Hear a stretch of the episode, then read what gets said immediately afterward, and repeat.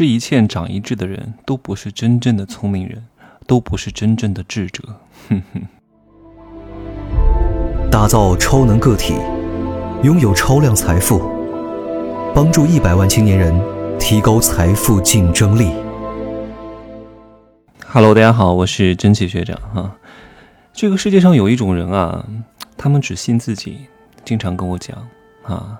你的经验是你的经验，你的智慧是你的智慧。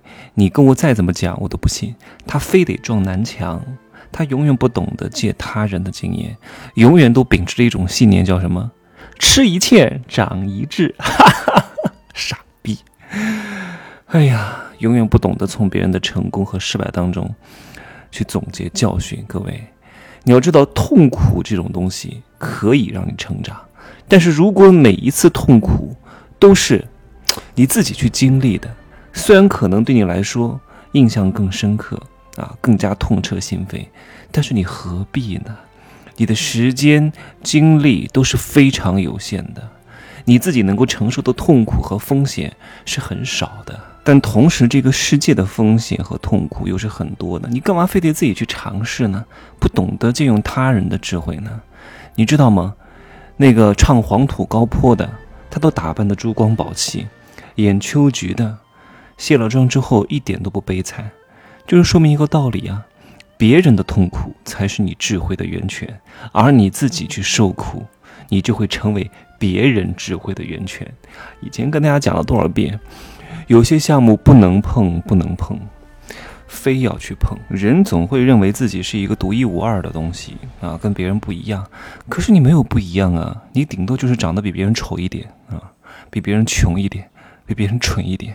你跟别人有什么不一样吗？差不多。不要觉得自己是幸运儿，不要觉得老天会眷顾你，天上掉馅儿饼的事情凭什么给你啊？你是谁呀？对不对？凭什么是你啊？对吧？你平时就拿几千块钱一个月，告诉你一下子能挣几万块钱一个月，凭什么是你？这种梦想和大饼都是让你投入本金，让你本金拿不回来一毛钱的陷阱。当然，如果你有这种智慧，说明你之前一定是亲自试错过很多，并且带来了不好的结果，你最终才意识到需要高人点拨，需要站在别人的肩膀上，才能够让你切身的换位思考啊。他的错误你怎么才能避免？他的成功你有没有方法去借鉴？他的说话方式你能不能模仿？但是如果你的眼里面只有你自己，那么你一天只有二十四个小时，但如果你的眼里有很多人，那他们的成功和失败，对你都是非常好的模仿对象。真的一定要多多关注别人的失败，因为幸福的家庭都是同样的幸福。真的，幸福的指标没有太多的，但是失败和不幸的家庭和事业，都会有各种各样不同的案例。你们可以去研究。一个公司是怎么失败的？他是怎么受苦的？当你能够从别人的痛苦当中找到经验的时候，你就会避免犯自己很多的错误。你也别觉得自己是那个幸运儿，适当的花钱交高人真的是很重要的。借鉴高人的智慧，借鉴犯过错的人的经验，他是切身的体会给的，给了你。你如果能够共情，如果能够领悟，那他的错误你就不会再犯，而不是总觉得，哎呀，是你倒霉，是你眼光不行啊，是你能力不行，所以你才会犯这个错。我不一样，我跟你不一样。这个项目很好，这个项目一定不是你一个样的。你看，我们又获了什么奖啊？我们又融了什么资啊？我们又获了什么证书来证明我们这个项目跟你那个不一样？你那个不靠谱。你看我这个一定会怎么样？结果呢？两年过后。啪啪实实打脸，我见过太多了。我现在买任何东西啊，因为我们就是帮助别人去包装啊，各种产品，我很少会为它的外在去买单。你看戴森这个吹风机好不好？肯定也挺好的啊，也很漂亮，很时尚，两千多块钱，搞各种概念、各种技术，其实不就是把头发吹干吗？其实没有什么太大的区别的。我的吹风机就几十块钱。甚至很多产品我根本不看包装。你们如果啊，这个我不好跟大家说哈。我跟几个粉丝讲过，你知道我家的吃的蛋白粉是从哪儿买的吗？啊，我们家吃的胶原蛋白是从哪儿买的吗？我根本不会买那种品牌的，我都直接从生物科技公司进，都是买那些原料，因为我很清楚，有我要吃我要用到本质，我没我不想为那些花花绿绿的包装买单，因为那个东西对我来说不重要，我不需要拿那个东西去炫耀的。我们家用什么护肤品，其实也不是很重要。那些什么大牌，在我看来也就那样。好肯定是好，你说那个 La Prairie 好不好？莱博尼，我昨天去。那个画眉，画眉是一个化妆品店。这个化妆品店呢是工业风。我那天坐车路过，我说怎么这么多人在这排队啊？然后出于我的好奇心，我要研究一下为什么这么多人排队。我要研究一下它到底是怎么玩的，它商业模式是什么？哦，原来是一家卖很便宜的，就相对于专柜来说，价格比较低廉的名牌护肤品啊，彩妆，还有很多小样在那儿，很多人排队。哇，我发现那个莱博尼一瓶好贵呀！五千多呢？你说涂的好不好？也很好啊，更多的是心理安慰，更多的是安慰剂的作用。它一定很好，肯定比几十块钱的好。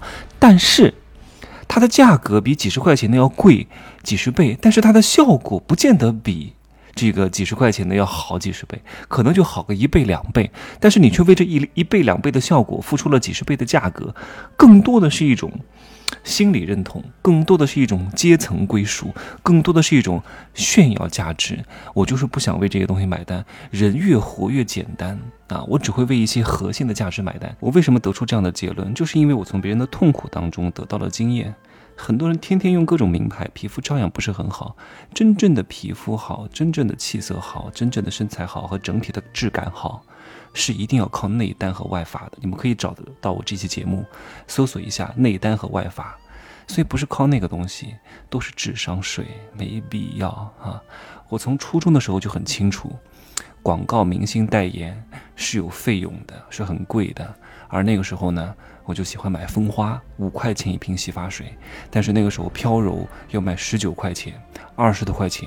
我就知道，因为他们请了明星，很多的成本都在里边，这是一种天生的智慧和觉悟啊。后来也看到了，你看，天生的觉悟和智慧，加上后来别人的经验总结出来了，我就知道那个东西是不行的，更多的是一种安慰。很多营养品也是如此，真的，很多营养品卖很贵很贵，但真的没有什么太大的用处。我有时候吃很多营养品，我也不觉得。是这些营养品帮助我变得很年轻，但是你不吃吧，总觉得不行，所以我就吃了十几年啊，从初高中开始吃，吃了十几年。哎呀，但是更多的我状态好，心态好，钱又多，因为真的叫红气养人，真的，你到二十五岁之后长得好看，状态好。不靠钱是不可能的，然后睡眠规律，坚持运动，再加上营养品，合理的饮食，是一种多方面因素造成的最终的一个结果，好吧？今儿呢就说这么多，希望各位可以拨开云雾见天日，好吧？可以呢加我的微信，真气学长的拼手字母加一二三零，备注喜马拉雅，通过概率更高，好吧？再见。